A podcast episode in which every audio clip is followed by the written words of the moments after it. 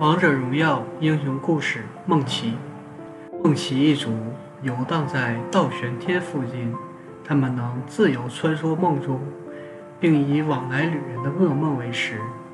其中有个活泼又大胆的家伙，他非常向往倒悬天，那里生活着许多人，也就意味着许多许多美味的噩梦。他想要吃掉更多噩梦，他想要游览更多美梦，于是毫不犹豫地朝着倒悬天出发了。然而，小小的冒险家很快明白了族人远离这座伟大都市的理由。所有奇怪的生物都被冠以魔种的称号，蜷缩在黑暗的角落里等待使唤。梦奇的祖先爱好无拘无束穿游在梦中的生灵，既恐惧这种束缚。同时又被当权者视为无用的家伙，才因此半被迫半自愿地逃离。倒悬天并不欢迎自己，叫他伤心又茫然。可五光十色的建筑和五光十色的梦充满诱惑，他不舍得离去，也渐渐学会小心生存。直到某个月夜，闯入主人梦里，一连三晚，他吞食了生平所尝过的所有美味。也意味着最可怕的噩梦。第一个梦是茫茫星海之上的浮游都市，弥漫着绝望、恐惧，来自一艘接一艘消失于黑暗空间里的大船。主人和他的同伴不断争执，要实施某种计划。当他拼命吞掉这噩梦时，咀嚼出“方舟”这个词，那是主人无意识的梦呓。第二个梦掩盖在无尽黑暗中。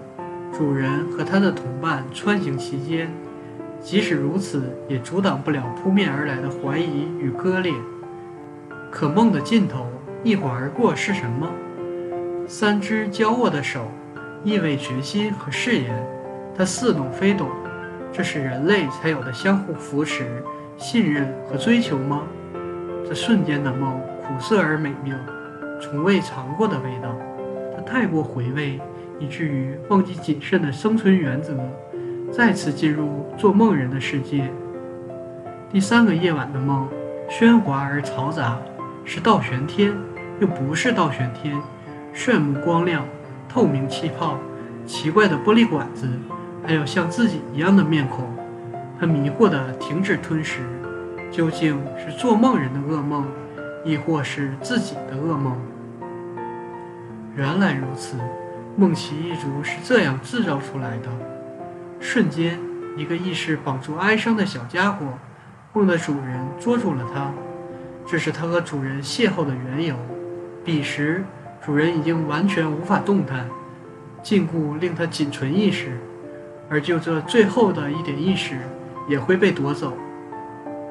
梦奇悄悄窥探过囚禁主人的建筑，奇怪的人形机关正隐秘搭建。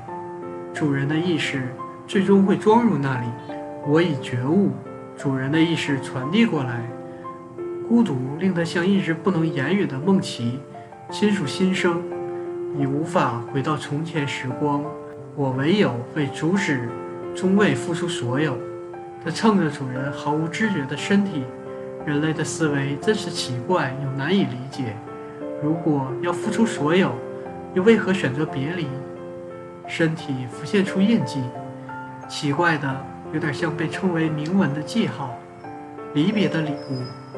梦里主人温柔抚摸着它，但不是给你。逗着玩吗？他做出生气的表情。主人却郑重而耐心地解释，仿佛他是跟他同样的超智慧体，而非迷途的小魔种。梦里呈现的是人类最真实的内心世界。你会做出聪明的选择，把天书碎片交给下一个应该握有它的人类。他应该努力去结束无谓的悲剧。所有生命终须意识到，最重要的并非彼此的纷争，而是当下生活的世界。曾经我们经历过的噩梦，它的循环需要终止。这也是梦琪和主人最后的交谈。次日，主人和人形机关一同消失了。梦琪很失望，主人丢下它，选择了未知而前途未卜的远方。又过了些漫长的日子，它吞掉某个噩梦，也吞掉来自远方的信息。遥远的峡谷，远迁的超智慧体巨人，与不知来历魔道生物同归于尽。梦琪不相信他和主人永别了，毕竟初次相遇的噩梦里，主人最终搭乘方舟穿越黑暗，降临到王者大陆的土地上。